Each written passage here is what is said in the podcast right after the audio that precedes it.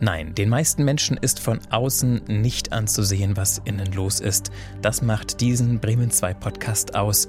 Ich bin Mario Neumann und eine Stunde Reden steht auf dem Schild, das ich diesmal an einer schlichten Straßenkreuzung in der Bremer Innenstadt hochgehalten habe, um absolut zufällig irgendjemanden zu finden. Wir kennen uns nicht, verabreden uns, setzen uns ins Studio und reden, so wie mit Susanne Wächter.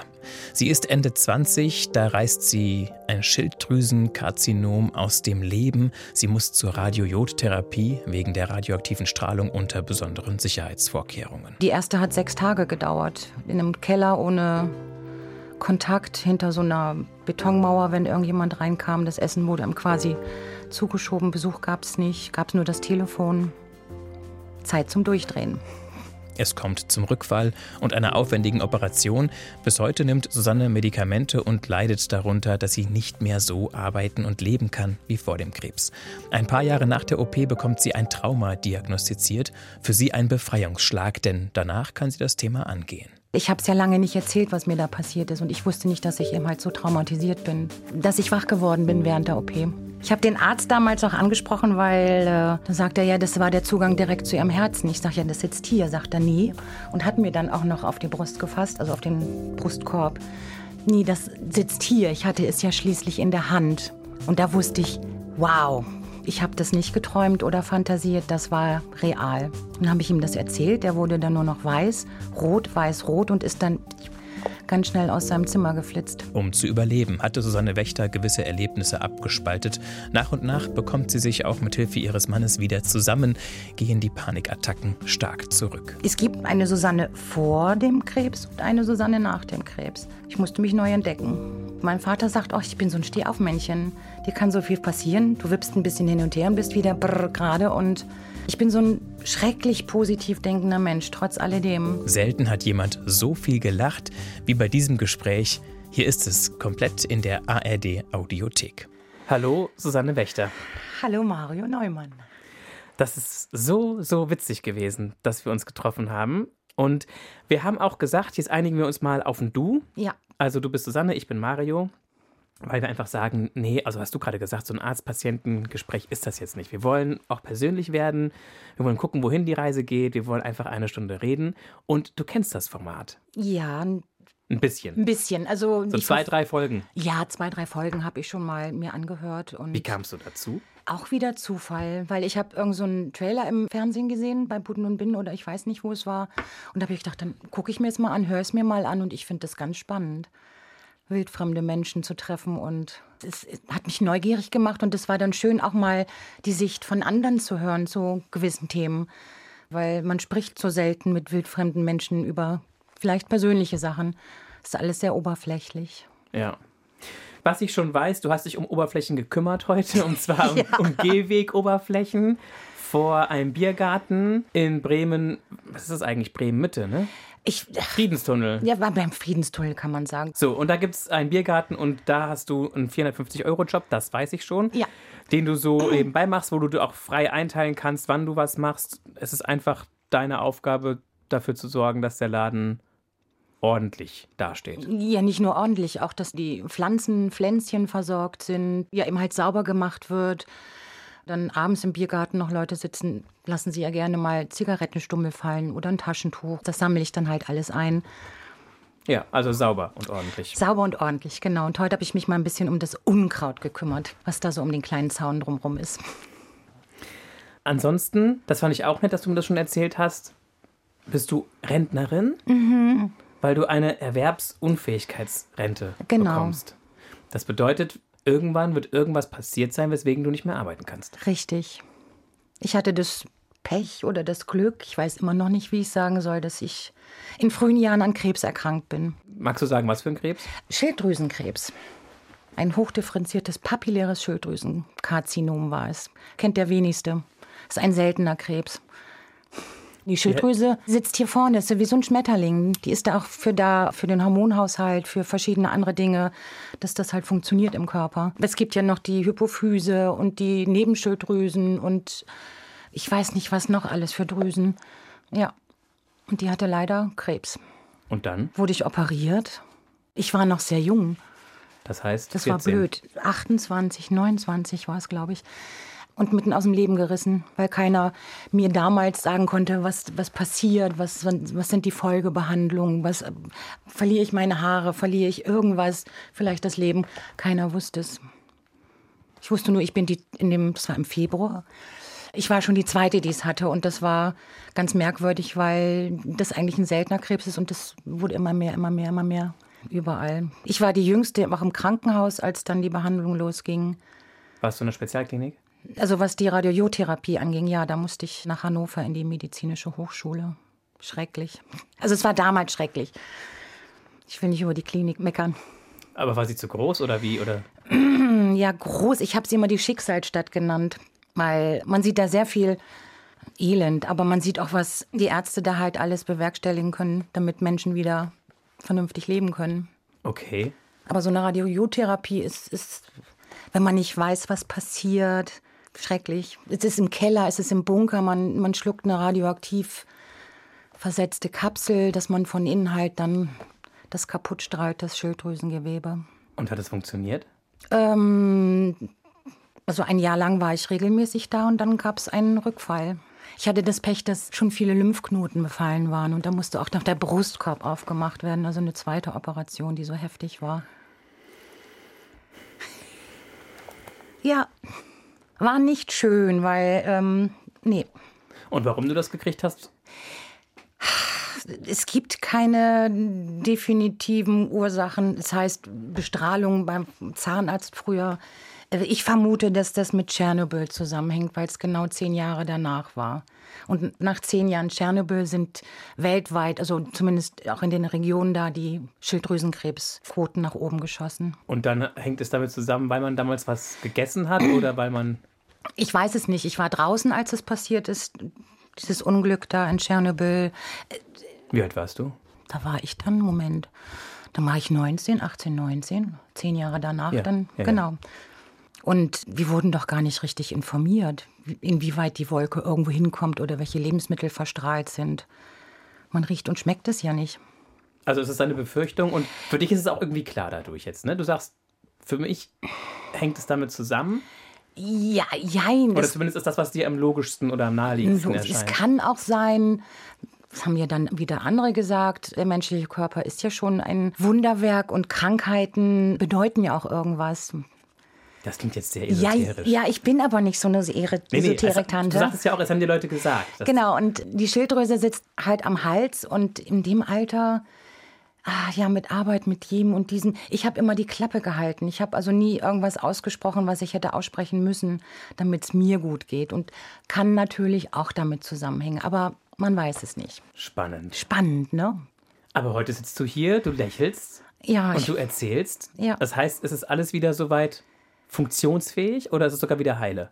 kann ich nicht sagen. Ich befürchte immer noch, dass irgendwo eine kleine Krebszelle sitzt und darauf wartet, Wieder Tabula rasa zu machen. Gas zu geben. Aber ähm, das glaube ich nicht, weil ich habe zu mir gesagt, ich habe diese tickende Zeitbombe in Gang gesetzt. Ich kann sie dann auch wieder beruhigen. Und ich habe dem Krebs damals gesagt, du bist bescheuert.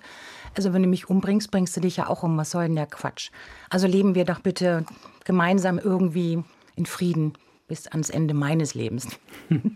Schmerzen? Ja, durch die OP. Ich habe keine Schilddrüse mehr, die Nebenschilddrüsen sind weg. Das sind ja alles lebenswichtige Organe? Oder? Mhm. Organe. Ich muss, der Arzt sagte damals, ich muss jetzt Zeitlebenstabletten nehmen, um nicht zu sterben. Das heißt, ich muss meine nur absetzen und ich würde sterben. Würde ein paar Wochen dauern, aber würde funktionieren. Andere nehmen Tabletten, zum, Sch- um zu sterben. Ja, Und, ja. Verstehe. Und jeden Tag dreimal oder? ja, morgens und abends. Also ich habe insgesamt jetzt fünf Tabletten. Es nervt, aber das ist mein Leben. Geht nicht anders. Geht nicht anders, genau. Dann ist es aber auch vereinfacht gesagt, es ist ein Wunder, dass du hier sitzen kannst und so erzählen kannst und dass du leben kannst. Ja, natürlich, weil die, die letzte OP war sehr heftig. Da ging's, ja, da hatte ich eine Nahtoderfahrung, da ging es um Leben und Tod. Und der Arzt damals, der mich operiert hatte, oder ja, der vor der OP gesagt hat, äh, die Chancen stehen 50-50. Ich mache sie auf und entscheide dann, ob sich's lohnt zu operieren oder ich mache es dann wieder zu. das hat er gesagt? Hat er gesagt, Darf man ja. das so sagen? Nein, Haben sie es ihm hinterher gesagt, dass man das nicht so sagen darf? ja, aber. Was hat er der- dann gesagt? Gar nichts, weil er war so ein aufstrebender, Karrieremensch. ja, Haben sie Karrieremensch. haben Der sie gerade so ist, eine Handbewegung gemacht. Hm. ja, so, er wollte nach oben und, und er geht dann auch über Leichen. Das ist dann blöd. Ja, aber ich meine, man muss ja Leute nicht so vor den Kopf stoßen, oder? Ja, ich Mit weiß so es einer auch Aussage. nicht. Der war da wahrscheinlich auch überfordert, weil ich einfach zu neugierig war, weil ich wollte ja auch wissen, wie wird operiert, wie wird ein Brustkorb aufgeschnitten, wie sieht's aus. Hätte ich gerne vorher alles gewusst. so, das war die letzte. Zweite, die, die, die zweite heftige, genau. Und die war wie viele Jahre nach der, Ein Jahr, genau, ein Jahr danach. nach der Entdeckung? Nach der ersten OP, genau. Also die Entdeckung der ersten, beim ersten hat auch sehr lange gedauert. Da bin ich auch ziemlich oft bei vielen Ärzten gewesen und die haben sich keinen Reim drauf machen können. Ich war sogar bei einem Schilddrüsenspezialisten, der es nicht gesehen hat. Dass da Krebs ist. Hm. Und wurden Sie im Kieferbereich früher oft bestrahlt? Nee. Hatten Sie irgendwelche Wurzel, Zahn, Wurzelgeschichten? Also Ja, oder? ganz normal, wie man das als Jugendlicher hat, der dann eine Spange kriegt oder einen Zahn gezogen kriegt oder eine Füllung kriegt oder oder. da wurde halt oder. ab und zu mal geröntgt. genau. ja, so wie jetzt auch, also nicht unwesentlich mehr. Und auch mit so einem Blei-Ding. Jetzt sehe ich einen Nicken. Ja. Wir schnacken gleich nochmal über die Nahtoderfahrung, glaube ich. Oh Gott. Bevor wir uns überlegen, liebe Susanne, ob du das möchtest, gucken wir jetzt mal in die Box Wow. mit den 50 kleinen Fragen des Lebens, um dich noch ein bisschen weiter so steckbriefartig kennenzulernen. Und ich darf mir eine aussuchen. Du darfst dir sogar drei aussuchen. Drei. Ja, aber du kannst mit einer anfangen, das ist schon gut. Ja gut. Ich, ich falte es auf, oder? Eins nach dem anderen, genau. Und dann einfach laut vorlesen. Worüber ärgern Sie sich im Alltag? Ach, du ahnst es nicht. Fällt mir jetzt spontan gerade nichts ein. Autos, die auf dem Gehweg stehen und man Nein, kommt ah nicht ja, durch. jetzt wird's. Oh, darf ich ja gar nicht sagen. Die Radfahrer in Bremen, die Guerilla, die Fußgänger platt fahren, die auf, auf Fußwegen fahren und dann noch meckern, wenn man sie anspricht und nicht beiseite springt und, und, und. Ich finde es nicht in Ordnung, dass man so rücksichtslos ist. Egal, ob Autofahrer, Fußgänger, Radfahrer. Wenn alle mal ein bisschen friedlicher wären, ein bisschen mehr ummachen würden. Ja, die Ampel ist rot, ich warte, ja, aber nein. Und über Ampelschaltung ärgere ich mich, weil die manchmal so schnell sind, da kommt ja kein, komme ich ja nicht mal hinterher. Mit äh, rüberlaufen Mit oder? rüberlaufen, ja. Da ist man mitten auf der Straße und dann wird es wieder rot und dann die Autofahrer. Ja, ist so. Es nervt mich. Gut. Darüber ärgerst du dich im Alltag. Ja. Noch was? Haushalt machen, Staub. Dass immer alles schon so schnell wieder dreckig ist, ja. Ja. Das ist auch ärgerlich. Oh Gott, was ist das Überflüssigste, was du dir je gekauft hast? Das Überflüssigste? Also was du gar nicht benutzt hast. Was einfach, du hast es gekauft und dann, Ja, was. dann war es da, aber es war total Ja, wir haben so ein, unnütz. ja, wir haben uns so ein, so ein äh, Luftkissen, so eins, wo man wedeln muss, um so ein so Luftsofa. Ja, oh, Da und- rennt man dann am Strand lang oder anderswo, dass da Luft reinkommt, dreht's zu und kann drauf sitzen. ja, ja. Aber nach ein paar Minuten ist die Luft da wieder raus. Völliger Blödsinn. Okay. Aber wenn sie drin bleiben würde, wäre es vielleicht Dann wäre es ganz, ganz lustig, aber es funktioniert halt nicht. gut. Also es ist ärgerlicherweise. überflüssig. Ich müsste es dann wahrscheinlich zukleben, aber jetzt keine Ahnung, was wir damit machen. Vielleicht verstaue ich da irgendwas drin und dann kann es in den Keller. Als großer Sack, ich weiß es noch nicht. ja, aber das ist schon mal eine kreative Recycling-Idee. Ja, ich, auf jeden Fall. Was sowas angeht, bin ich wirklich kreativ, weil wegschmeißen ist nicht so meins. Man kann da noch irgendwas draus zaubern. Oder ich verschenke es. Aber dann als Defekt. Das würde ich dann sagen, ich bin ja nicht so. gut. Kaufen Sie Gebrauchtes oder alles neu? Natürlich kaufe ich Gebrauchtes. Am liebsten Gebrauchtes. Was war das letzte tolle Gebrauchte, was du gekauft hast? Ach, die Jeanshose. Ja. Die du anhast? Nein, die ich nicht anhab. Heute mal nicht, die ist in der Wäsche. Und das Jackett, dieses rot-schwarze? Ist leider auch neu gekauft. Aber das musste ich haben, weil das war im, im Winter, Winter, Sale, Sale, Superschlussverkauf. Das war für einen Appel und ein Ei und es hat Susanne geschrien. Ja, ne? Das Ja. passt zu dir. Da waren wir mit meinem Mann einkaufen und der wollte sich halt was kaufen und ich guck da so durch und dann leuchtet das rot und Und sagt: Hallo, ich kaufen. bin's. Nimm mich mit. ja, und der Preis war super. Und dann gab es nochmal Prozent. Da habe ich gedacht, okay, das kann ich dann machen, bevor sie es wegschmeißen. Ja, ne, ein richtiges Schnäppchen gemacht. Aber es ist ja erwiesen psychologisch, dass wenn man ein Schnäppchen macht, ja. noch glücklicher ist, als man vielleicht sonst. Und die Vorstellung, dass jemand, was weiß ich, diese Jeans schon benutzt hat, ist für dich auch kein Problem. Nee, überhaupt nicht. Ich mache mir da auch keine Gedanken, wer da vielleicht mal drin gesteckt haben könnte. Was, aber dann überlege ich schon, ja, was hat die Jeans alle schon erlebt? Das ist natürlich auch spannend. Wo war sie vielleicht? Das heißt, ja, klar, so eine Jeans, die trägt man und man schleppt sie überall mit hin. Und jetzt hast du sie, die jüngste Beute, auf dem virtuellen Flohmarkt oder auf dem echten Flohmarkt. Auf einem echten Flohmarkt, ja. Ja. Wo trägst du sie jetzt überall hin? Was ist so das, was du typischerweise machst, so eine Woche über? Ich bin mit Freunden unterwegs. Ja, klar, vormittags arbeiten, einkaufen, also Lebensmittel. Ich gehe zum Markt und kaufe frisch Sachen ein. Oder ich gehe einfach mal spazieren im Burgerpark. Ich sitze dann zu Hause und mache Musik. Was spielst du? Ukulele. Ich lerne jetzt gerade Ukulele. Das ist großartig, oder? Es zaubert immer ein Lächeln aufs Gesicht, Ja. wenn man Ukulele hört. Ich habe schon Gitarre angefangen, aber Gitarre ist irgendwie zu groß, zu sperrig. Ich kann mich damit überall hinsetzen, auf den Balkon, ins Wohnzimmer. Ich kann mich sogar ins Badezimmer setzen, weil der Klang da einfach so schön ist. Und ein bisschen klimpern. Hatte ich schon überlegt, dass ich einfach mal vielleicht sogar was aufnehme im Badezimmer. Weil's Bist du schon soweit? Nein, noch. Die einen sagen ja, die anderen. Nein, bin ich nicht. Ich habe mir das Ukulele-Spielen ja selber beigebracht durch hier Videos, YouTube, tralala, Bücher. Und jetzt seit kurzem nehme ich richtig Unterricht. Und ist nochmal ein Unterschied, oder? Ja. Weil ich habe natürlich mir Fehler antrainiert, die ich jetzt ausmerzen muss. Aber das finde ich gar nicht so schlimm. Es erklärt sich da auch gerade ganz viel. Blöd ist nur, dass das online ist. Ich hätte es gerne lieber so face-to-face. Und warum ist es online? Ja, weil er irgendwo sitzt, ich weiß nicht wo. Das war ja auch so ein toller Zufall. Ich habe auf Facebook was gesehen, dann hatte er zwei Unterrichtsstunden verlost an zehn Leute. Hab ich gedacht, okay, kannst ja mal ausprobieren. Ja, Und ich habe natürlich gewonnen. Super. Zwei Unterrichtsstunden und dann habe ich gesagt, Patrick, mach fertig, ich brauche jetzt mal Unterricht. Also Das ist war nicht seine Intention, Nein. aber nee, nicht wirk nee, wirklich nicht. Und ja, jetzt mache ich jetzt mal zwölf Wochen Unterricht. Und er sitzt wo? Irgendwo in. Ich kann es dir jetzt gerade gar nicht sagen. Ist in Ordnung.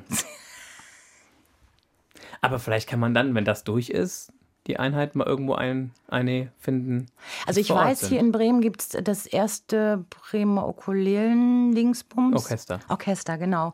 Die habe ich ja im Friedenstunnel erleben dürfen. Ganz toll. Da, die haben ja dann so offene Treffs, da wollte ich dann vielleicht auch mal hin. Ja, klingt gut. Also ist das quasi so eine Art Hobby.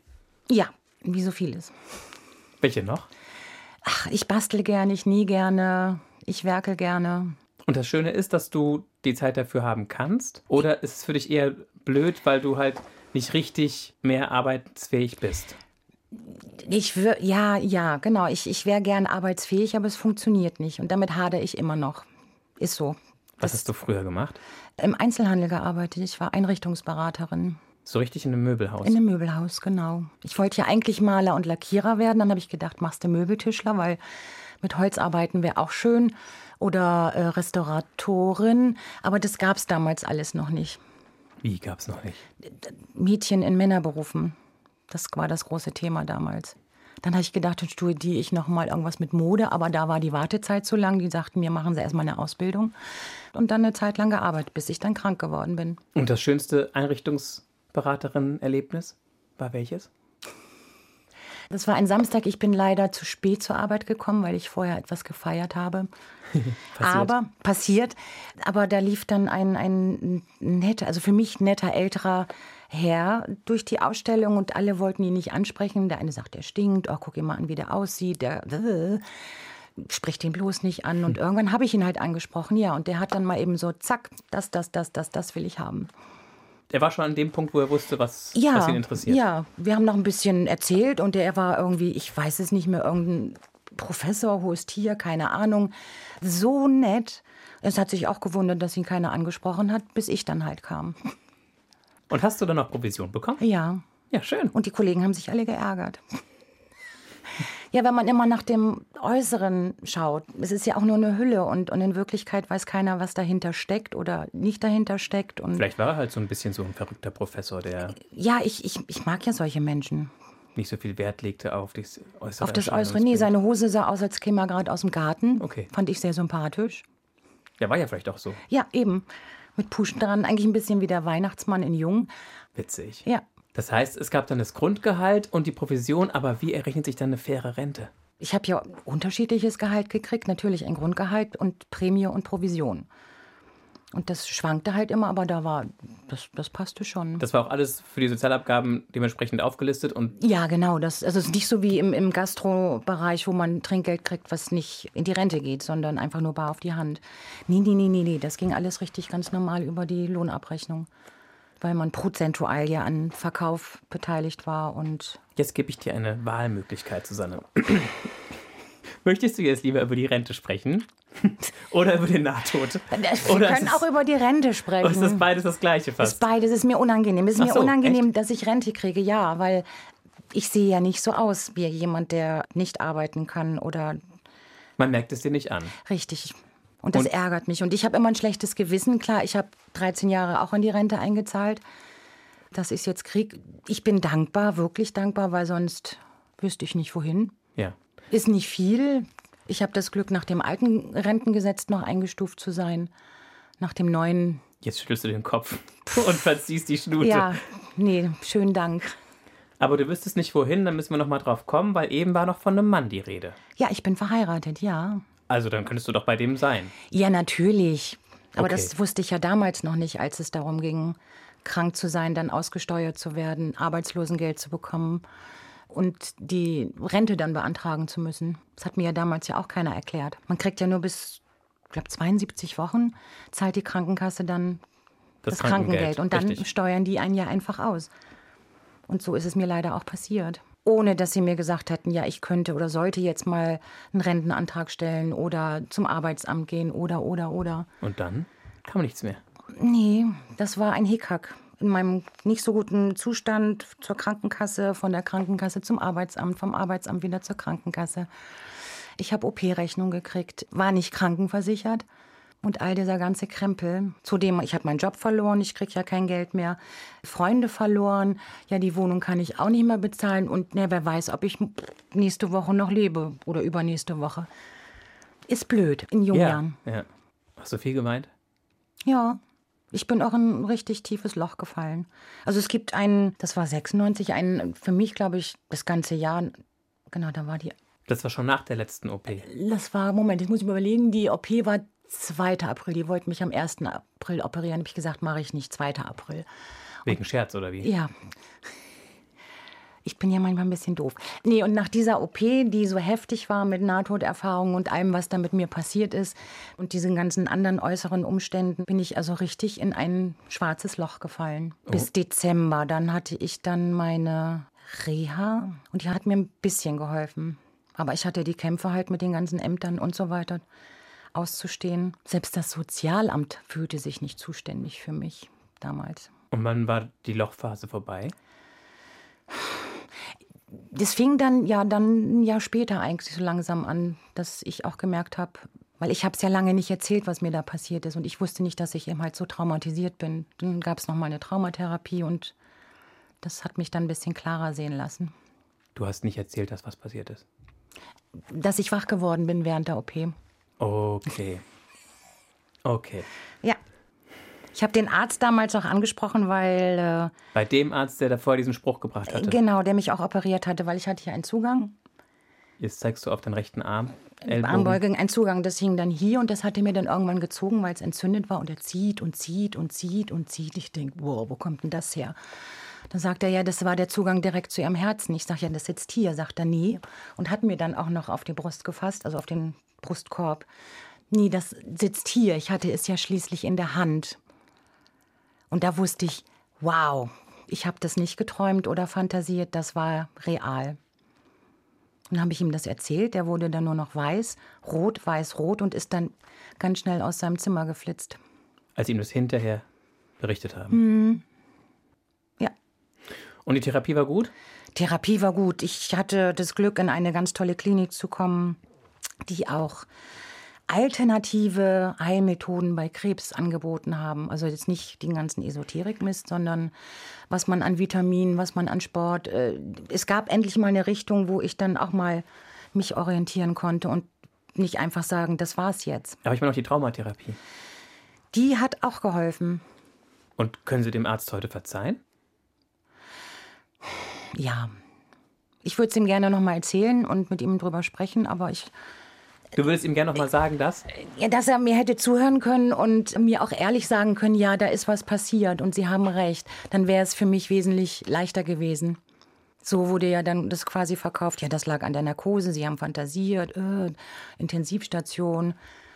Und das war für dich diese Art Nahtoderfahrung, dass du da, oder? Ich mag's, nein, ich mag's nicht erzählen. Aber es war keine schlechte Erfahrung, sagen wir es mal so. Das war während der letzten OP bei der Großen, wo der den Brustkorb aufgemacht hat, mein Herz massiert hat. Da bin ich wach geworden. Das heißt, du hast jetzt erzählt über das Treffen mit dem Arzt, Nachsorge, Ja. beim Nachsorgetermin und über das, was während der OP gewesen ist, möchtest du nicht im Detail reden, weil es einfach für dich sich nicht. Ah, sich also da habe ich an- immer noch so ein, ja, m, Probleme. Das- Das ist sehr, sehr, doch sehr intim, aber ich, ich immer noch das Gefühl habe, dass ich dann als äh, Spinnert. genau abgestempelt wird. Das kann so nicht sein, das gibt es nicht, hat es Okay. noch nie gegeben, aber Okay. ist so. Jetzt meintest du aber die, die Reha, ne, mit dem, was du gerade Die beschrieben meine hast. Sport erste und Reha so. danach, wo eben halt alternative Heilmethoden, Und- was man noch machen kann. Und du ich hast meine, eben auch schon was von der Traumatherapie das gesagt. kam ja wesentlich später, weil danach bin ich ja noch in ambulante Therapie gegangen hier zu Hause. Und die Therapeuten immer irgendwie nicht wussten, was ist. Und eigentlich sollte ich dann ja danach wieder arbeiten. Wurde dann von der Rentenkasse nochmal in Reha geschickt, weil Reha geht ja vor Rente. Und da war ein junger Therapeut, der sich dann alles angehört hat und gesagt, du bist traumatisiert, du hast ein Trauma, was ich ja nicht verstanden habe, weil ich abgespalten von allem das halt erzählen konnte, ohne Gefühl, ohne irgendwas und, und im täglichen Leben aber völlig wirr war. Okay, das heißt, dieses Trauma wurde erst relativ spät entdeckt, Mhm. ungefähr. Was, ein- ein Jahr oder Nee, fünf, sechs Jahre. fünf, sechs Jahre nach der OP erst. Und das war für mich ein Befreiungsschlag, wo ich gedacht habe, ja, du spinnst ja dann doch nicht.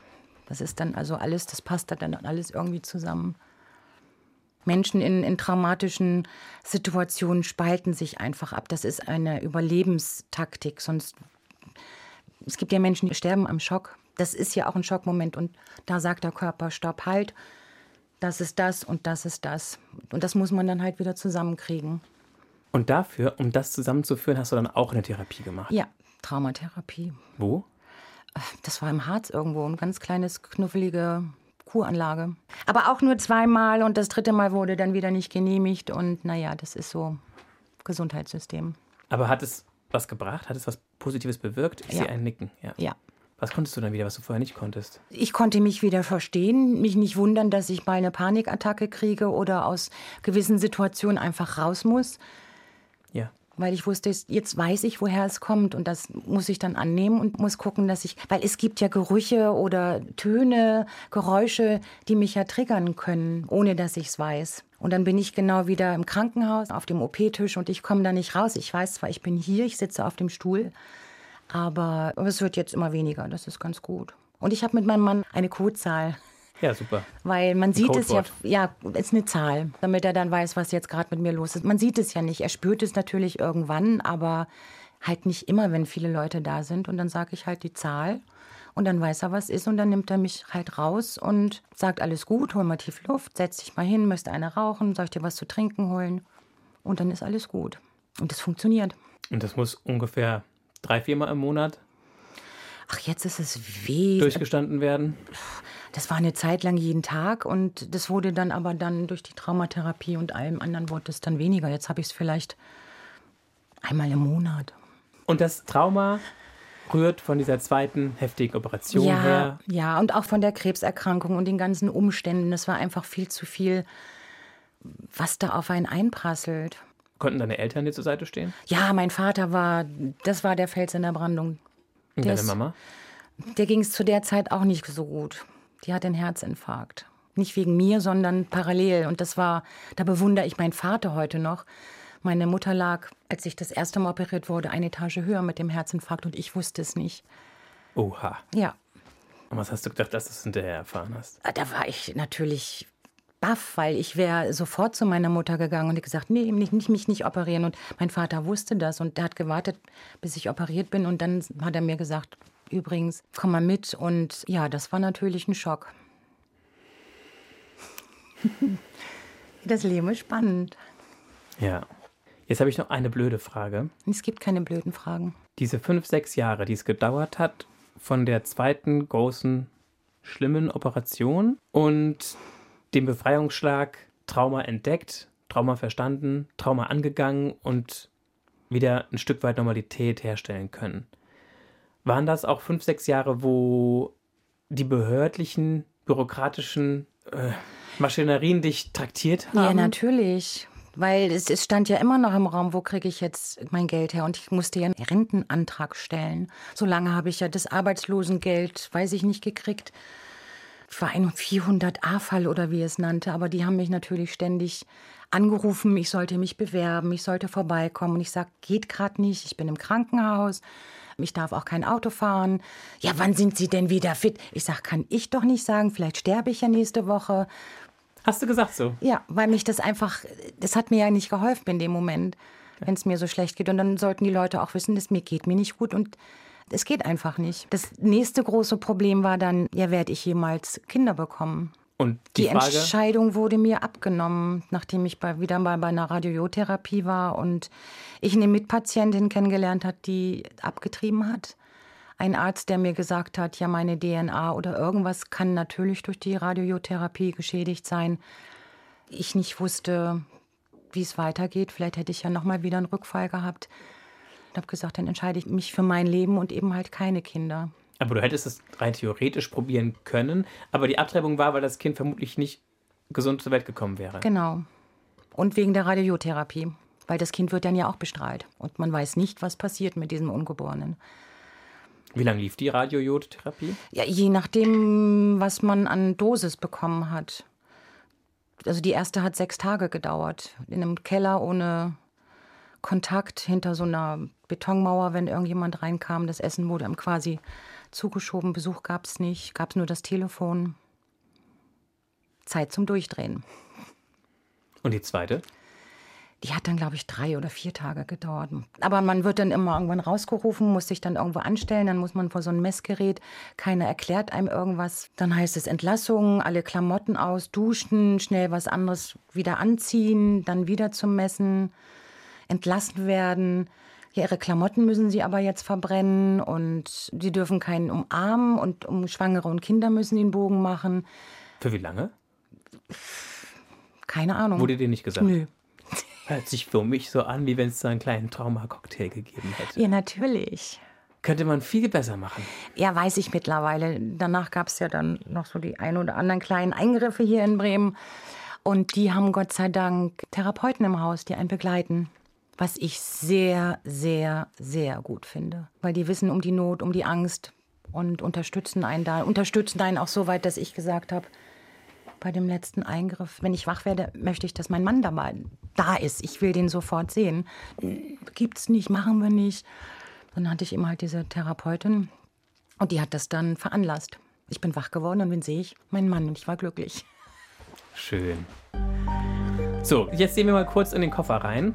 Das sind zwölf Gegenstände. Liebe Susanne, du darfst einen auswählen und kurz sagen, warum es dieses Teil geworden ist und kein anderes. Das ging schnell. Ja, das ging schnell. Das Herz. Es ist eine rote Herz-Pappschachtel. Ja, Was ist da drauf? noch zwei Herzen, die sich ähm, herzen. Ja, stimmt. Die Herzen herzen sich mit Lächeln. Warum das Herz? Ich bin ein Herzensmensch, ein, manchmal auch ein herzensguter Mensch, sagen andere. Und die Welt mit mehr, viel, viel, viel mehr Liebe wäre viel einfacher, viel schöner. Hast du das Gefühl, dass du der Verantwortung, dass du auch Liebe schenken kannst, gerecht werden kannst? Ja, ich bin voll davon. Weil das Leben ist so spannend, das Leben ist so schön. Es gibt immer viel zu entdecken und das sind für mich Kleinigkeiten, die auch wichtig sind. Nicht die, die großen, man hat ein, was weiß ich, ein Auto, ein Riesenhaus, Yacht oder Blödsinn. Braucht kein Mensch. Sondern? Einfach mal da sitzen am Strand, den, den Sand in den Händen fühlen, unterm Hintern, das Meer riechen, das Meer hören, den Sonnenuntergang sehen.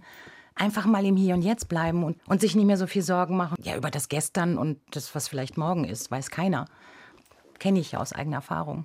Dankeschön.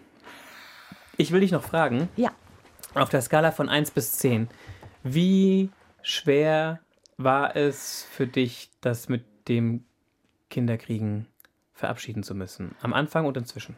am Anfang war es sehr, sehr, sehr schwer, weil Also 10 plus. Ja, weil ich musste ja trotz alledem zum Gynäkologen, es musste ja auch normal untersucht werden. Und dann sitzt man da und hört im Nebenzimmer, oh, da könnte ich schon wieder heulen, ähm, den Herzschlag von einem Ungeborenen.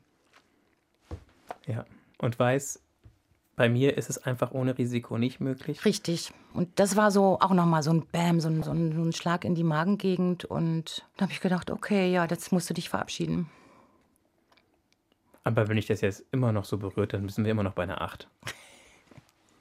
Jetzt lachst Naja, es gibt mittlerweile ja Freunde, die Kinder haben oder anderswo Kinder, mit denen ich mich dann unterhalten kann. Das finde ich immer ganz spannend, weil von Kindern kann man so viel lernen. du. Zum Beispiel, wie man unbeschwert sein Genau, kann. wie man unbeschwert sein kann. Das war ein Gespräch, was ich letzt mit irgendjemandem hatte, der fragte, jetzt durch diese krisengebeutelte Zeit, wann war deine schönste Zeit? Und da habe ich gesagt, meine schönste Zeit war, wenn ich mich dr- so erinnere, von drei bis fünf, bis zur Schule, bis sechs.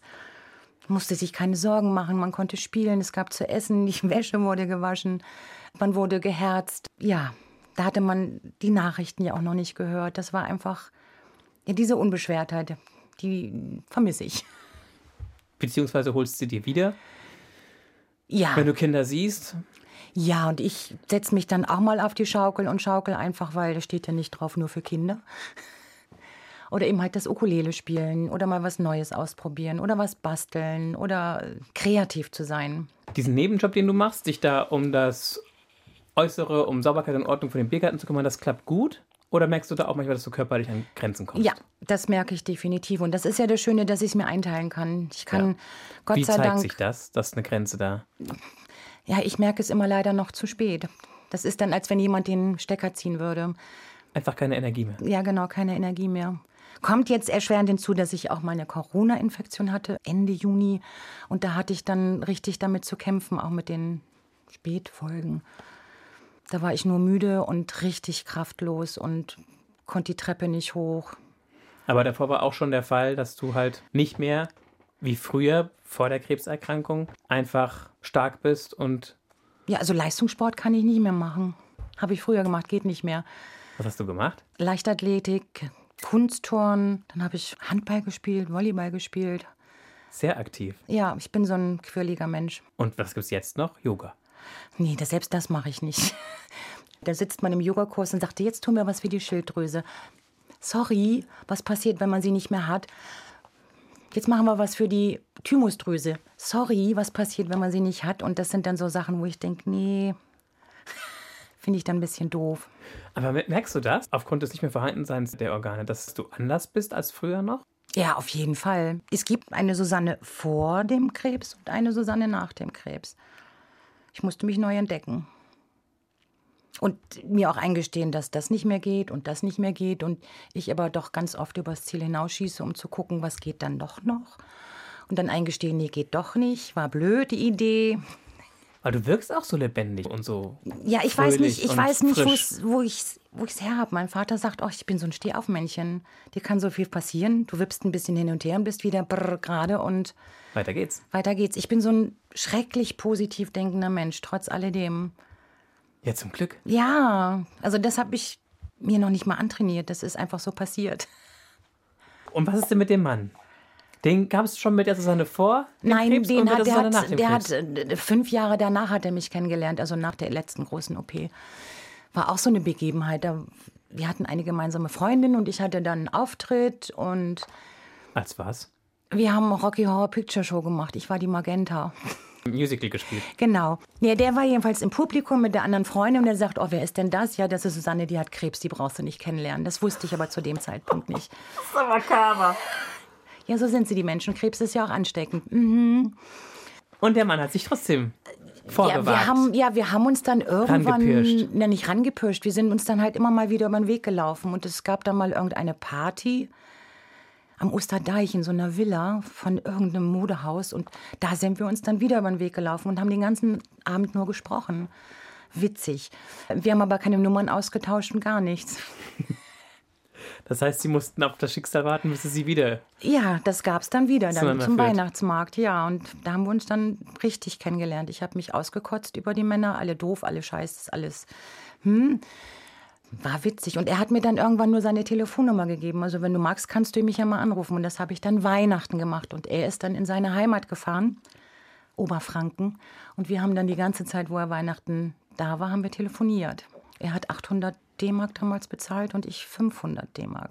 Telefonkosten. Also wir kannten uns nicht richtig, aber nach diesen ganzen Telefonaten kannten wir uns. Ja, man muss sich auch mal was, was kosten lassen, ne? Ja, hat sich auch gelohnt. Er kam dann wieder und wir haben dann Silvester miteinander verbracht und seitdem sind wir unzertrennlich. Beim Standesamt Beim angerufen? Standes- nee, wir sind hingegangen Okay. und haben gesagt, wir möchten genau das Datum und den letzten Termin. War wunderbar. Vor uns sind zwei nicht gekommen. Und das war eine ganz tolle standesamtliche Hochzeit. Mit großer Fete hinterher. Ja, mit kleiner Familienfete. Aber gab es nicht, also das fand ich, das hat, also ich, das klingt so traurig, dass du sagst, du hast auch Freunde verloren während der Krebszeit. Ja, natürlich. Das ist, Aber sind Freunde nicht dafür da eigentlich, dass man, dass man durch dick und dünn geht? weißt du, wie schwer es ist, es auszuhalten, wenn du an einem Bett sitzt bei einem Menschen, der nicht weiß, wo oben und unten ist, der sagt, mir tut alles weh und ich glaube, ich muss sterben. Könntest du das aushalten? Ja, ist mühsam. Genau, das konnten viele nicht aushalten, dass ich einfach nur weinen will und dass auch keiner einfach was sagt, sondern mich einfach nur in den Arm nimmt und sagt, alles wird gut. Funktionierte nicht. Also das ist auch der Grund, warum ich dann immer die Starke gespielt habe. Ich habe da nicht leidend im Bett gelegen, weil ich wusste, wenn mein Vater kommt, habe ich mich immer frisch gemacht, Haare gewaschen oder irgendwas und strahlend im Bett gesessen, wenn er kam. Und er hat sich dann auch immer gewundert. Und wenn er dann weg war, bin ich natürlich in mich zusammengekracht. Logisch, Auf wie viele Wochen Krankenhaus kommst du in Summe? Kann ich nicht mehr sagen. Will ich auch nicht sagen. Ich habe eine Krankenhausphobie. Noch ein, eine Zutat im Traumacocktail. Ja, ich musste vor ein paar Tagen in die Notaufnahme und ich hätte kotzen können. Entschuldigung. Ja, weswegen? Mein Körper macht immer ganz lustige Sachen. Und ich habe jetzt eine Nesselsucht, die sich sehr massiv zeigt und wir wissen noch nicht, wo es herkommt. Okay. Ja, aber die haben mich dann auch entlassen. Also ich dürfte dann wiederkommen, wenn die Zunge anschwellt oder die Lippen anschwellen. Klingt nicht so, wie wenn Ärzte und Ärztinnen und du gute Freunde werden könnten. Nee, das ganze Krankheitssystem funktioniert auch nicht, so wie es ist. Weißt du, warum gibt es keine Speisesäle für Patienten, die einigermaßen zu Fuß sind? Warum müssen alle da im Zimmer auf ihren Betten oder an einem Tisch hocken und Für sich alleine ja, das Essen ja, reinmümmeln. warum? Verstehe ich nicht. Oder die Möglichkeit, dass man sich irgendwo zusammensetzen kann mit anderen, vielleicht ein Kartenspiel machen kann oder einfach eine schöne Ecke, wo man sich hinsetzt und austauscht und auch lacht und was weiß ich das da. Ja, für Kinder gibt es den Krankenhausclown. Sowas müsste es auch für Erwachsene geben. Und ein Spielzimmer. Und ein Spielzimmer und eine Schaukel. Du hast vorhin schon gesagt, dass du dich da auskotzen konntest, alle Männer sind scheiße und so. Also, das heißt, bevor du Krebs hattest, hattest du ein paar Beziehungen, aber die waren Ja. alle nicht so Nee, das war alles nicht so, nee, optimal. optimal, sagen wir es so. War sehr lehrreich. Nämlich, welche drei Lektionen würdest du sagen, heute hast du gelernt? das Wichtigste ist, dass man selber man selbst bleibt und nicht äh, Sich verstellt. zer- Oder? verstellt oder zur Püppi wird wie derjenige, welche das gerne möchte. Nee, nee, nee, nee, ich habe ein eigenes Leben. Okay, zweite Lektion? Zweite Lektion. Ich mag es nicht, betrogen zu werden. Wer mag das schon? Ja. Und ich mag es nicht, wenn man nicht ehrlich ist. Ja, das ist sozusagen das Gleiche. Ne? Oder? Ja, das g- geht ja auch darum, Männer sitzen ja, wenn sie sich ärgern, immer auf ihren einsamen Felsen. Und, und gehen ihre Probleme irgendwie selber durch und das eine Woche lang und nach einer Woche kommen sie und sagen, ja, aber ich habe mich da und da geärgert, was ich schon wieder vergessen habe, wo ich denke, warum sagst du das dann nicht gleich? Ist doch viel einfacher. Ich frage doch auch nach, wenn ich was nicht verstanden habe oder ich mir nicht ganz sicher bin. Gut, also ist die dritte Lektion, dass man darauf bestehen muss, dass der Partner, die Partnerin, in dem Fall der Partner, eben auch sagt, was ist. Ja, und, auch das versch- einfordert. Ja, der auch einfordert und auch Verständnis hat für die Person, weil das ist ja mein Mann, das bin ja ich und wir sind ja wir, aber wir sind trotzdem zwei unterschiedliche Individuen. Individuum. Er hat seinen Job und kann ja nicht einfach sagen, nee, jetzt bleibe ich zu Hause, weil du das so wolltest, das geht einfach nicht. Ich muss akzeptieren, ich muss respektieren. Ich habe übrigens überlegt vorhin, nachdem ich dich getroffen hatte, Susanne, ob du in einer Beziehung bist oder nicht. Und ich hätte eher getippt, dass du nicht in einer Beziehung Doch, bist. ich bin 19 Jahre schon verheiratet und ich würde ihn sofort wieder heiraten. Was fasziniert dich an dem? Weil er so ist, wie er ist und mich auch sein lässt, wie ich bin. Und wir uns lieben und, und ehrlich miteinander umgehen. Wir die gleichen Spleens haben. Wir gehen zum Beispiel zum WGT, Was ist das? Wave und Gotik-Treffen in Leipzig, wo sich die ganzen Gruftis treffen. Jetzt lachst du so ja, weil herrlich. das einfach schön ist. Und dann wird düstere Musik gespielt? Ja, es sind Konzerte und also viele Konzerte von Gruppen, die man kennt und, und die man noch nicht kennt, weil Musik, wir lieben Musik. Und alle sind in schwarz. Natürlich. Und schwarz geschminkt. Nein, das sind nicht alle. Man mag halt die Musik, man mag die schwarzen Klamotten. Dann gibt es ja ein viktorianisches Picknick. Da zieht man dann halt ein paar aufregendere Sachen an, so ein, was weiß ich, ein Reifrock. Und man sitzt dann im Park und picknickt mit vielen Leuten zusammen, als wäre man aus der Zeit gefallen. Das ist so schön. Tausende von Leuten in einem Park und wenn die weg sind, nicht ein Krümel Papier. Die Grufti-Szene ist irgendwie viel netter, viel ehrlicher, viel herzlicher als das normale Leben. Egal, ob du Geld hast, kein Geld, Arzt bist oder nur irgendwas, da ist jeder gleich und jeder wird gleich respektvoll behandelt. Jetzt hast du mich drauf gebracht, dass wir vorhin noch über das Geld reden wollten. Kommst du über die Runden mit dem, was du im Monat hast zum Leben? Oder ist es auch noch ein Punkt, über den du dich manchmal ärgern musst, dass du eigentlich viel weniger Einkommen hast, als du gerne hättest oder beziehungsweise als du eigentlich bräuchtest? Also, wenn ich alleine leben Müsste. müsste, dann wüsste ich nicht, wie, wo oben und unten ist. Dann wäre es zu wenig, dann müsste ich irgendwas beantragen, Wohngeld, Zusatz, irgendwas. Also das wäre blöd. Das war richtig blöd. Und am Anfang war das ja nicht klar, dass du irgendwann nicht mehr alleine leben musst. Wie war das für dich, nachdem du dann diese Behördennummer durch hattest und du wusstest, jetzt kriege ich Juche, meine Mhm. Rente von damals schon Euro oder D-Mark D-Mark noch? war es noch. Wie viel waren es? Weiß ich nicht mehr. Also nicht viel. Und du hast gedacht, what? Oder Ja, what? Genau, weil ich bin dann erstmal wieder zu meinen Eltern gezogen. was haben die gesagt? Was sollen sie sagen? Ich hatte ja halt das Zimmer. Also Okay, das war noch da. Das war noch da. Genau, mein Bruder war auch ausgezogen. Also zum Überbrücken war das erstmal in Ordnung, dann erstmal eine bezahlbare Wohnung finden. War alles nicht so einfach. Und dann war Musical machen einfach ein Hobby. Das war ein Hobby, genau. Das war ein Ventil, um sich Um zu leben. auszuprobieren, zu leben. Das, ja, genau, zu leben, weil das hat Musik, Bewegung, Spaß an dem Ganzen. Das war so ein Überlebenselixier. Gut. Jetzt die großen Fragen. Ach nee, das ist eine doofe. Was ist das größte Chaos in, i- in meinem Leben? Naja, eigentlich ist es eine einfache Frage. Ich finde sie nicht einfach. Was ist mit Chaos? Da kommt's wieder. Ich hinterfrage, was ist mit Chaos gemeint? Also willst du erst deine Antwort sagen oder willst du meine zuerst wissen? Das größte Chaos, das größte Chaos für mich in meinem Leben ist gerade das, was in der Welt so passiert. Diese Energiepreiskrise aufgrund dieses Krieges in der Ukraine. Genau. Sowas zum Beispiel. Also der Krieg sowieso, der Herr Putin. Ah. Ich habe ihn lieb, ja. Keine negative Energie verschwenden. Aber nein, dieses Ganze, diese Ungewissheit mit Corona. Corona war ja ganz schlimm. Das hat mich ja auch getriggert. Ich, ein Mensch, der. Ich brauche Menschen um mich rum. Ich brauche Berührung. Ich brauche Kontakt. Kontakte. Und das war dann mal weg. Wir bleiben zu Hause. Wir bleiben zu Hause und warten auf irgendwas. Auf das Ende. Ja, keine Ahnung, wie es dann weiterging. Das war eine schlimme Zeit. Da bin ich halt kreativ geworden. Richtig kreativ. Da habe ich zum Beispiel ein Bild, das nenne ich 30 Tage Quarantäne. Da habe ich jeden Morgen, habe ich mich dann geschminkt, weil ich gedacht habe, egal, sieht ja eh keiner, probierst du mal. Und habe jeden Morgen halt auf einem Klopapier mal einen- meinen Lippenstift abgetupft. Und das habe ich jetzt für 30 Tage in dem Bilderrahmen. Schön. Ja, und eben halt die Ukulele angefangen und... Immer die gleiche Farbe oder in verschiedenen Farbtönen? Es waren eigentlich immer die gleiche, fast immer die gleiche. Genau, mein Mann hatte Homeoffice und man muss sich dann ja, weil man sonst so frei war und jetzt sitzt man halt Aufeinander. aufeinander.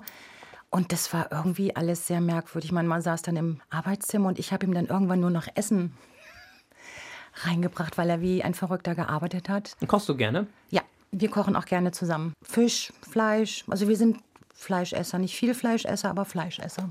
Ich hätte gedacht, das größte Chaos in deinem Leben ist das Gesundheitssystem mit all diesen Ärztinnen und Ärzten. Hätte ich Stimmt. gedacht. Hätte ja, ich gedacht. natürlich. Aber ich freue mich ja, dass das schon wieder so weit weg ist, auch wenn der letzte Notaufnahmenbesuch noch nicht. Ja, das ist aus den Augen, aus Ja, den Sinnen, Gott genau. Sei Dank. Gott sei also, Dank. Oder, oder, oder zum Glück oder glücklicherweise. Mach ich einen großen Bogen rum. Ja. Lässt sich aber manchmal nicht vermeiden. Und hast du dann die Sorge, dass. Oder hast du keine Sorge, wegen der Großwetterlage, sag ich mal. Schon Sorge, weil ich nicht weiß, kriege ich vielleicht irgendwann meine Medikamente mal nicht mehr? Was passiert? wenn hier so ein Ausnahmezustand ist, keine Ahnung, ich mag es mir nicht ausmalen, dann kriege ich Angst. Können wir uns noch richtig versorgen? Gibt es dann Bürgerkrieg? Gibt es dann ein Hauen und Stechen um irgendwas? Keine Ahnung. Um Mehl oder Eier. ja. Aber du hast vorhin gesagt, wunderschön, es macht keinen großen Sinn, sich um gestern zu sorgen oder was übermorgen ist. Das wissen wir Richtig. nicht. Von dem her ist das zwar in diesem Augenblick so gefühlt das größte Chaos in deinem Leben. Es ist halt, aber du bist auch. Und du bist mehr. ja, ich bin auch manchmal chaotisch. Nein, ich meine, du bist mehr als das Chaos. Ja, für Du mich. stehst das durch. Bis auf weiteres. Ja, was soll ich auch anderes machen? Ja. Die nächste Frage beantworten. Da habe ich jetzt keine Lust, weiter drüber nachzudenken. Aber es kommt halt unterschwellig manchmal. Was bereue ich? Ich bereue, dass ich damals nicht diese Sache mit dem Modestudium weiterverfolgt habe. Und jetzt? Und jetzt? Geht es nicht mehr? Ich überlege ja noch, ob ich jetzt. Ich, ich, ich hab, mir steht ja die, die Welt offen, wenn man so will. Ich könnte ja zur Hochschule der Künste, da wollte ich eigentlich mal hin und gucken, was die da so anbieten. Von der Kräftesache abgesehen halt. Ja, von der Kraft der Sache abgesehen, genau. Und ob die noch so alte Menschen studieren lassen. ne? Wie alt bist du denn? Darüber haben wir noch gar nicht gesprochen. 56. Ich bin schon. Aber du kommst ja als, du kommst ja als 43 locker durch. Naja, Eigentlich eher 38. ich meine, hätte ich nie gedacht, dass ich so alt werde. Also bist du froh. Natürlich, ich freue mich über jedes Jahr, was ich älter werde. Die Chancen haben nicht viele. Nächste Frage. Bitte. Hier liegt noch eine. Stimmt, da sind eben zwei mit rausgekommen. Ja. Fühlen Sie sich manchmal oder häufiger alleine? Nö. Überhaupt nicht. Die Zeiten sind vorbei.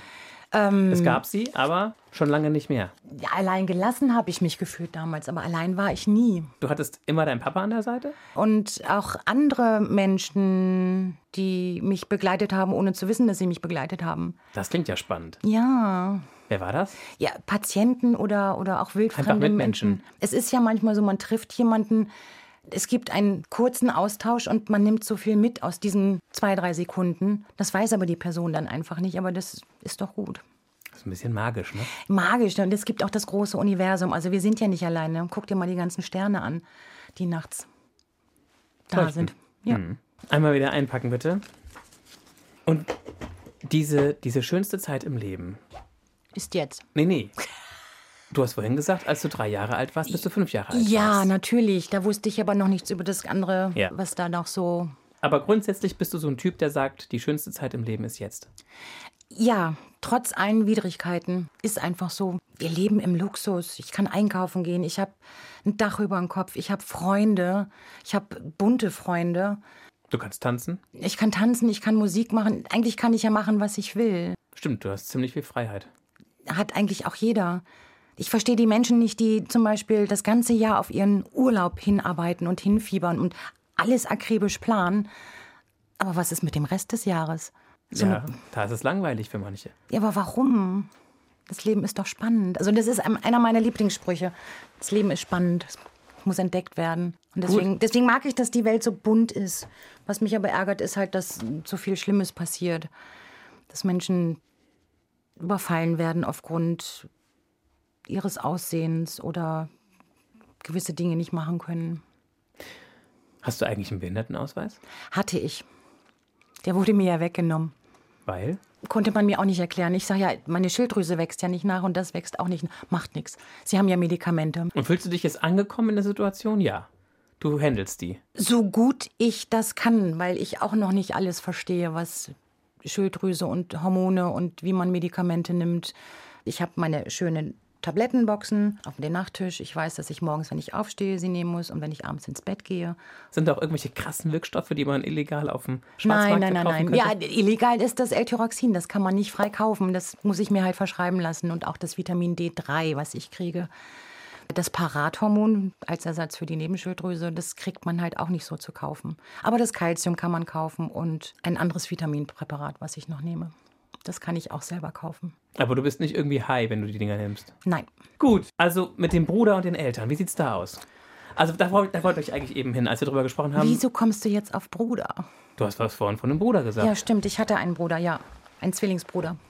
Ein Zwillingsbruder sogar. Mhm. Und? Der ist leider gestorben. Aber nicht an Krebs. Nein, wir wissen nicht, woran er gestorben ist. Das ist ja noch schlimmer. Ja, der, ach, das war auch wieder so eine doofe Sache. Meine Eltern waren im Urlaub und ich war mit meinem Mann in Oberfranken und Äh, das war das Wochenende, wo er dann gestorben ist zu Hause auf seinem Sofa. Der ist also eingeschlafen. Plötzlicher Herztod. Das Blöde ist, er war am Freitag noch auf der Arbeit, wollte am Samstag auf eine Party, da ist er nicht mehr hin. Am Sonntag meldet man sich nicht und am Montag ist er halt nicht zur Arbeit erschienen und ein Arbeitskollege wunderte sich, weil egal was ist, er, die hätten telefoniert und gesagt, ich komme nicht. Und der hat dann natürlich geklingelt und sich gewundert, dass keiner aufmacht und dass der Fernseher lief. Und dann kam eben halt irgendwann die Polizei. Und irgendwann kamt ihr auch aus dem Urlaub zurück? Ja, äh, eben halt an dem Montag, Sonntag, Montag, Montag. Also Und dann, wie war es für dich, davon zu hören? Ja, mein Vater rief mich dann ja irgendwann an. Deswegen mag ich keine Telefongespräche vor 9 Uhr. Ich sag, Papa, was ist los? Ist, ist irgendwas mit dir, mit Mutti, mit... Nee, dein Bruder ist tot. Und wir durften dann nicht in die Wohnung, weil es stand noch offen, ob das ein Verbrechen ist, ein Suizid oder irgendwas anderes. War blöd. Ich habe auch Bilder gesehen, wie er da auf dem Sofa lag. Also nicht und dann, schlimm. Und dann konntest du ihn gehen lassen, Abschied nehmen, oder? Nicht wirklich, weil ich gesagt habe, das war ja dann auch so eine Sache. Der war dann ja irgendwann in der Pathologie und ich habe da sogar angerufen. Ich sage, ich muss meinen Bruder sehen, meinen Zwillingsbruder, ich muss den sehen, weil sonst glaube ich es nicht. Und hin und her und hin und her. Und dann hatte ich den Bestatter sogar noch angebrüllt. Ich sage, egal was ist, ich muss ihn sehen, weil sonst glaube ich es nicht. Dann habe ich ihn nochmal gesehen. Das war auch ganz gut. Das ist jetzt wie lange her? Ich hab's nicht so mit Jahreszahlen. Ach so. Also, Das ist schon länger. Worauf ich eigentlich hinaus wollte, Susanne. Genau, Wie- worauf wolltest du denn- Wie, wie war das in der Kindheit? Wie war es für dich, eine kleine Susanne zu sein, die im Haus wohnt mit Papa, Mama und dem Bruder? Toll. Das, Was habt ihr gespielt? ähm, Autos oder Puppen? alles. Wir waren ja. Waren Lego ja, oder Playmobil? Lego. Playmobil kam ja später. Nein, wir waren eigentlich nur draußen, weil wir sind ja auf dem, auf dem Dorf groß geworden. Und das war noch ein bisschen außerhalb des Dorfes. Das war das, das, war das Bullabü für uns. Also wir hatten Bauern nebenan, wir haben mit den Tieren gespielt, gefüttert, gemacht. Wir sind durchs Heu getobt, in den Wald und haben auch Räuber und Gendarmen und Cowboy und Indianer gespielt, sind Schlittschuh gelaufen. Also wir hatten die Wümmewiesen für uns in Richtung Pferden, also zwischen Bremen und Pferden. Und die Schule? Fand ich doof. Weil. Weil ich mit meinem Bruder in einer Klasse war bis zur siebten, das war echt doof, weil der hat sich immer darauf verlassen, dass ich dann aufpasse wegen Hausaufgaben und schreib's ja mit. Also du musstest die vernünftige Schwester sein. Ja. Und warum hat er nicht mitgeschrieben? Ja, weil er sich auf mich verlassen hat. Und würdest du sagen, es war so, dass du zu lange zu wenig gesagt hast? Ja. Erzähl. Die Zeit war ja doof, die 80er, dann mit der Ausbildung und du musst eine Ausbildung machen und jetzt entscheide dich und äh, und Hattest du Abi oder hattest du. Realschulabschluss, Abi. Genau, das war auch so eine Sache. Ich wollte aufs Gymnasium. Gab es eins, wo wir hin sollten, aber da wollte ich nicht hin. Ich wollte nach Pferden ins Gymnasium und das ging damals nicht. Punkt. Weil kein Bus fuhr. Doch, Bus fuhr, aber das war von den Gesetzen her, nein, du bist an dieser Schule, also musst du auch in das Gymnasium und nicht in das Gymnasium. Fand ich schon mal doof. Und dann bist du an der Realschule geblieben? Ja, und habe meinen Realschulabschluss gemacht und dann musste ich mir Gedanken machen, was will ich denn mal irgendwann werden. Ich hatte keine Ahnung. Gut, aber dann wurdest diese Ausbildung zur Einzelhandelskauffrau. auch in Pferden. Und wann kam dann Bremen? Ja, als ich meinen Mann kennengelernt habe, genau. Also ich war klar vorher auch schon in Bremen. Mal immer wieder zum Kino und mit Freunden treffen. Aber hingezogen bin ich durch meinen Mann, ja. Endlich. Und wo willst du noch hin? Bleibst du in Bremen? Also erstmal bleibe ich hier natürlich. Ich bin so ein norddeutsches Kind, ist einfach so. Und irgendwelche Ziele, Träume, Wünsche? Jeden Tag genießen. jeden Tag genießen und gucken, was kommt. Also ähm, man kann Pläne machen, aber das Leben plant ganz anders. Liebe Susanne Wächter, wenn du jetzt so innerlich jetzt mal so einen Strich ziehst und dir alles nochmal anguckst, alles zusammenzählst, vielleicht musst du ein paar Sachen abziehen, was würdest du sagen, was ist die Geschichte deines Lebens? Die Geschichte meines Lebens, dass es sich lohnt, nicht aufzugeben, sich nicht aufzugeben, egal was das Leben dir quasi gerade in die, Entschuldigung, Fresse haut. Schön. Gut. So würde ich es jetzt mal stehen lassen. Gutes Schlusswort. Stark und deutlich. So wie du insgesamt. Ich fühle mich nicht immer stark, aber Kannst du auch nicht, weil du nicht immer den Akku voll hast. richtig.